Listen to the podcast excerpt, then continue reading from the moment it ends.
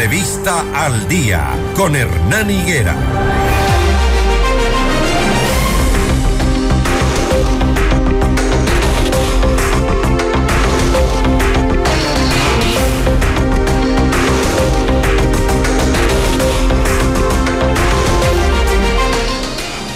Hemos hecho madrugar al eh, ministro de Transporte y Obras Públicas, eh, Darío Herrera. Ministro, buenos días, ¿cómo está? ¿Nos escucha? Bueno, a través de un comunicado, el Ministerio de Transporte y Obras Públicas anunció la declaratoria de emergencia para un trayecto de red, red vial estatal E45, denominado de Baeza al Reventador en la provincia del Napo, sector fuertemente afectado por la erosión del río Coca. Con la medida, según el Ministerio del Ramo, se va a acelerar la ejecución de una solución vial de 8.9 kilómetros. El inicio de la obra está planificado para el 22 de febrero, es decir, en unos días más, y que ese termine lo prometido en un periodo entre 8 y 10 meses de trabajo. Ministro, ¿cómo le va? Ahora sí me escucha. Ministro. muy buenos días, Hernán. ¿Qué tal? Un, un saludo para todos. Buenos días. Lo hemos hecho madrugar, digo, porque mm, la situación amerita, hace un año venimos eh, eh, observando que en ese sector era necesario implementar los trabajos de este trayecto adicional o alternativo de la red vial estatal E45. Hubo un muerto el fin de semana, hubo un susto bastante fuerte por los deslizamientos y claro, las medidas recién como que se empiezan a tomar, ministro. Bueno, sí, efectivamente, eh, primero yo quisiera indicar que efectivamente el día de ayer eh, ha existido un deslizamiento eh, de una parte de la ladera en el sector del reventador. Eh, eso hizo de que algunos vehículos se movieran también y, una persona quedó presa en medio de uno de estos vehículos y, con mucha pena informamos que esta persona falleció y enviamos nuestras condolencias a sus familiares. Es un trágico evento el día de ayer el domingo. Ahora, nosotros eh, declaramos en emergencia, de acuerdo a nuestro eh, cronograma y acciones que estamos tomando el ministerio, el día sábado, realmente lo íbamos a hacer el día viernes, eh, la resolución salió el día sábado. Y, y, por qué estamos declarando en emergencia como ministerio una vez más? Y es porque todavía el problema en, de conectividad no se ha resuelto a pesar de que han pasado ya eh, realmente varios años desde que esto inició. Me estoy refiriendo a el problema de la eh, erosión regresiva del río Coca, que nació desde febrero del año 2020, cuando la cacada San Rafael pues, se vino abajo y comenzó este, este proceso de erosión río arriba. Eh, nosotros el año pasado, debo aclarar algo, el, Ministerio de Transporte, inclusive en el gobierno anterior, y en este gobierno eh, estuvo actuando y actuó muchas veces tratando de solucionar la conectividad entre San Luis y el Reventador, es decir, entre eh, eh, Quito y Lago Agrio. no obstante, luego de tres, y ya sería hasta la cuarta o quinta intervención, muchos de los arreglos de las vías y variantes que se hicieron siguieron destruyéndose y siguieron, debido a la erosión, eh, estas vías se fueron destruyendo una vez más eh, y no se permitió la conectividad de manera fluida. Eh, finalmente, el año pasado, la erupción alcanzó hasta el sector de San Luis. no sé si usted ha estado en ese lado, pero ahí justamente hay un codo. Claro en ese momento ahí se, ha, ahí se ha parado la erupción justo en el puente de Piedra Fina, en el sector Piedra Fina. Y, desde entonces nosotros tratamos de reactivar eh, todos los medios posibles para poder conectar estas vías. Eh, en el mes de diciembre eh, hicimos una vía variante de, servicio de alrededor de dos kilómetros con maquinaria del Ministerio de Transportes. Abrimos un tramo, pero nuevamente es tan difícil el sector desde el punto de vista de estabilidad de taludes, que esta vía también comenzó a ceder. Y bueno, el día de ayer usted ha visto lo que ha pasado en, en, los, en los, sitios de aproximación a, este, a, esta, a esta variante de servicio. Entonces, eh, eh, hemos, hemos declarado la emergencia el día sábado. Eh, el día domingo una persona ha fallecido por la inestabilidad de los taludes. este, y eso obviamente ratifica de que la decisión que hemos tomado nosotros es correcta en el sentido de declarar la emergencia para poder ingresar lo antes posible con recursos y maquinaria y poder nosotros construir finalmente una variante eh, temporal de 8.9 kilómetros que iría desde San Luis el Reventador, pero por la parte de arriba, eh, pegado un poco más al volcán.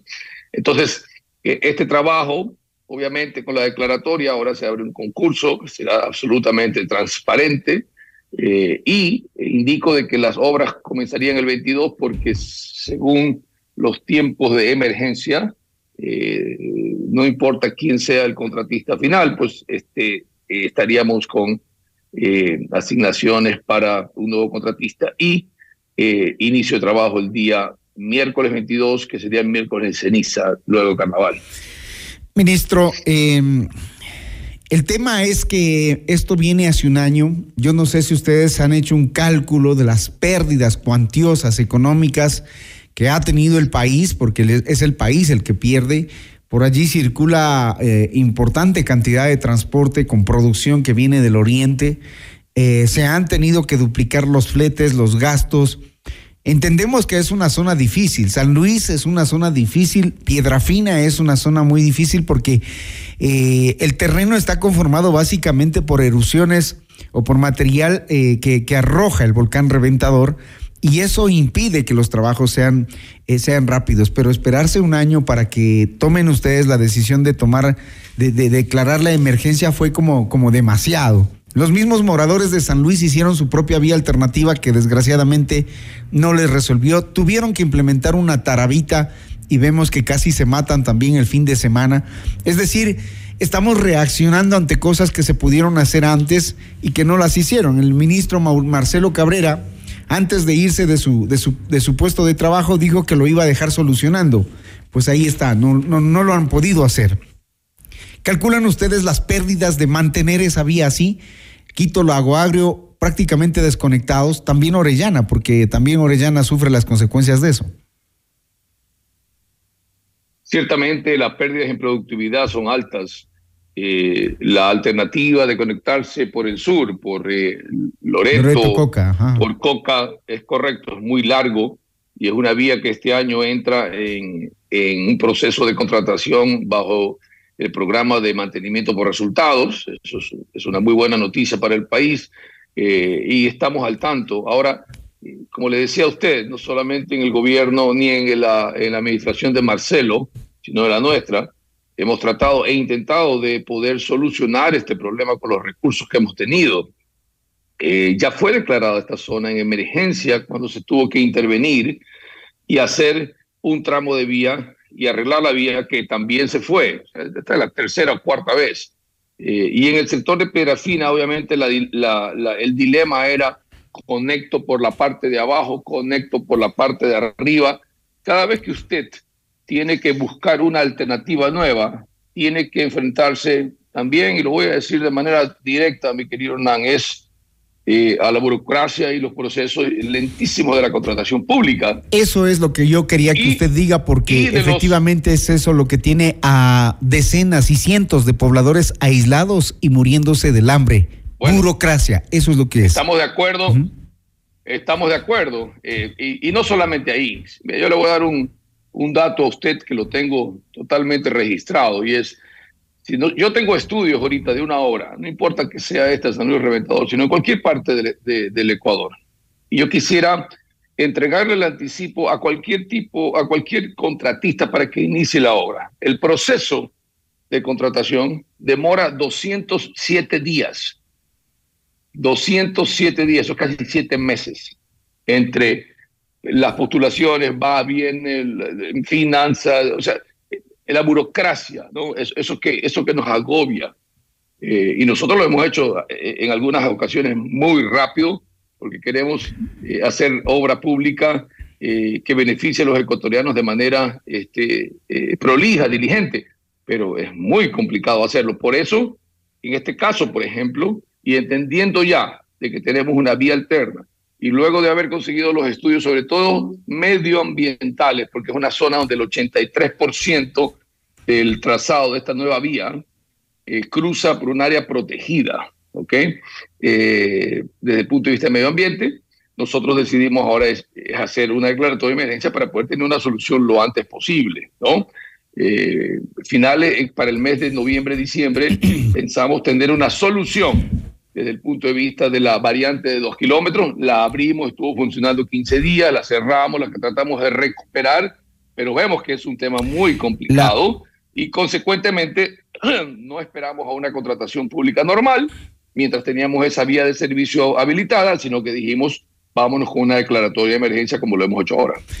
La idea es eh, poder conectar rápidamente esto, ojalá ustedes alcancen a hacerlo. Podemos consultarle, dice al ministro, nos escribe un morador de, de la zona de Piedra Fina.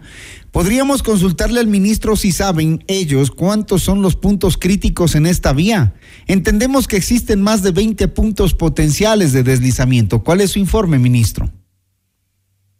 Bueno, sí, desde una vez que usted va desde eh, Baeza al sitio de San Luis, cruza eh, hacia el área de Reventador, o sea, está el Pierafina dañado, de ahí para allá, de ahí para allá, la vía está en buen estado porque nuevamente está bajo un proceso de mantenimiento por resultado eh, por la empresa Hidalgo Hidalgo.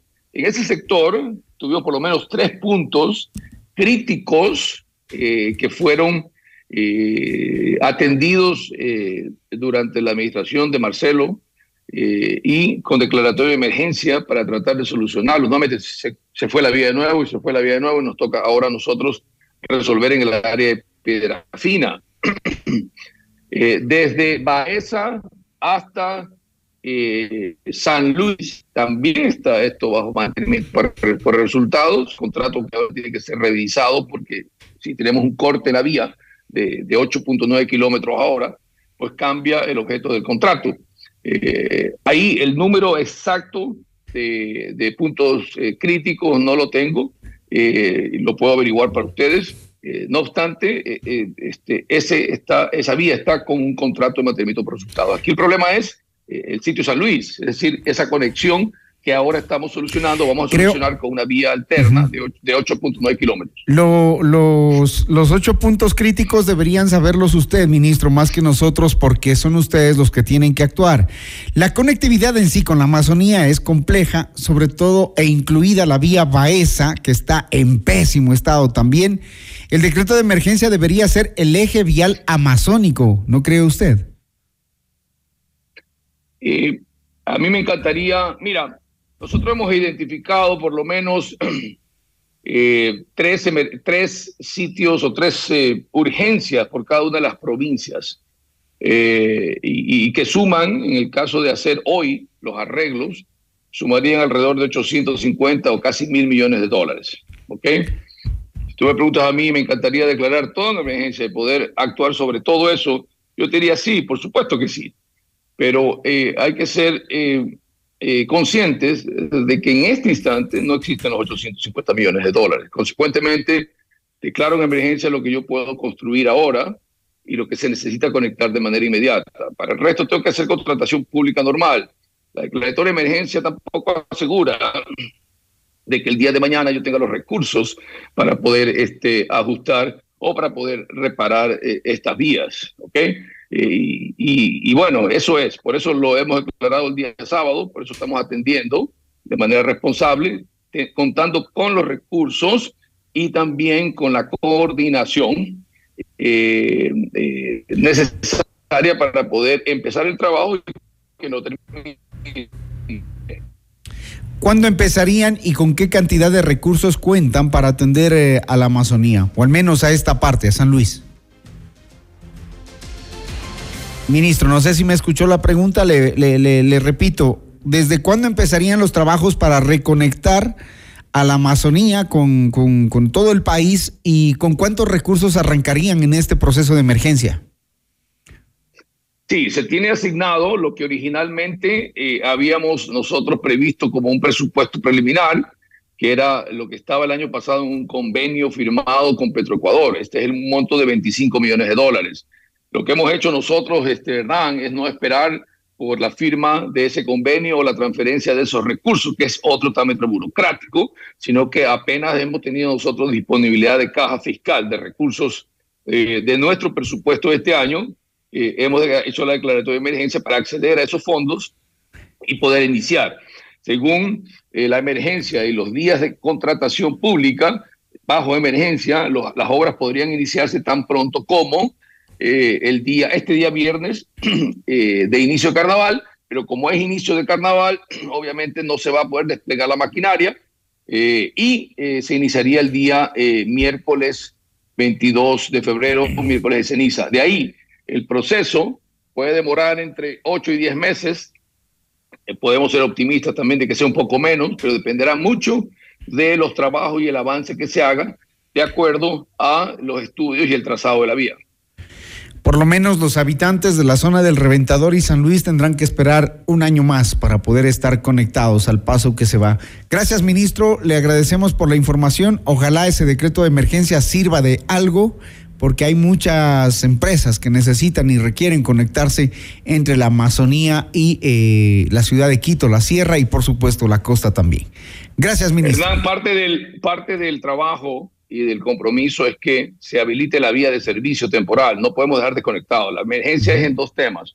Habilitar la vía de servicio, estabilizarla, tumbando esa ladera, eh, para habilitar esos dos kilómetros. De esa manera conectamos la vía. Y luego de eso, en, el, en paralelo, hacer la vía temporal de 8.9 kilómetros. Eh, esas son las dos acciones ahora. Hay una tercera, que es eh, un trazado sobre el otro margen del río. Es un proyecto ya un poco más ambicioso y que se está trabajando y que lo lidera realmente el Ministerio de, Energía por ser una vía que en algún momento tiene que ser estratégica para el tema del petróleo eh, y, de los recursos naturales. Entonces, pero eso es una tercera, este, un tercer tema que estamos trabajando con el Ministerio de Energía. Ministro, que se pongan a trabajar rápido porque también ahí tienen fondos de excedentes petroleros que por ley le corresponden a la Amazonía y que ojalá los pudieran utilizar, dejándose de cosas de temas burocráticos. Ahí la gente está ávida de trabajar. La han hecho minga. Ellos habilitaron una vía alterna para no quedarse desconectados, pero lo hizo la ciudadanía y el Estado estaba utilizando esa vía. Sin embargo, el clima y los riesgos son... Hernán, Hernán, te ruego, eh, quiero ser muy puntual al respecto, eh, porque estás este, enviando una información que quizás está equivocada. No, no es equivocada, yo lo he visto, yo estuve ahí. Eh, se inició un trabajo que nunca se pudo conectar y nosotros ingresamos luego con maquinaria propia para poder conectar. Ellos avanzaron apenas, apenas unos 150, 200 metros. Este es un tramo de dos kilómetros y que lo habilitamos y que lamentablemente se continúa este, afectando por la, por la inestabilidad del terreno, ¿no es cierto? El ministerio se ha tratado de hacer todo lo humanamente posible ante la adversidad en esta zona que es muy, muy complicada. Eh, y no hemos sido indolentes al respecto. He estado ya yo varias veces con mi equipo y hemos hecho todo, lo posible y ahora estamos de, eh, bajo la emergencia para poder ingresar lo antes posible y solucionar este problema. Muy bien, que lo hagan más pronto todavía entonces. Le agradezco por su entrevista, muchísimas gracias. 6 de la mañana, 41 minutos. El ministro Darío Herrera, ministro de Transporte y Obras Públicas, aquí en Notimundo al día. Gracias, ministro, buen día. Gracias, pase bien.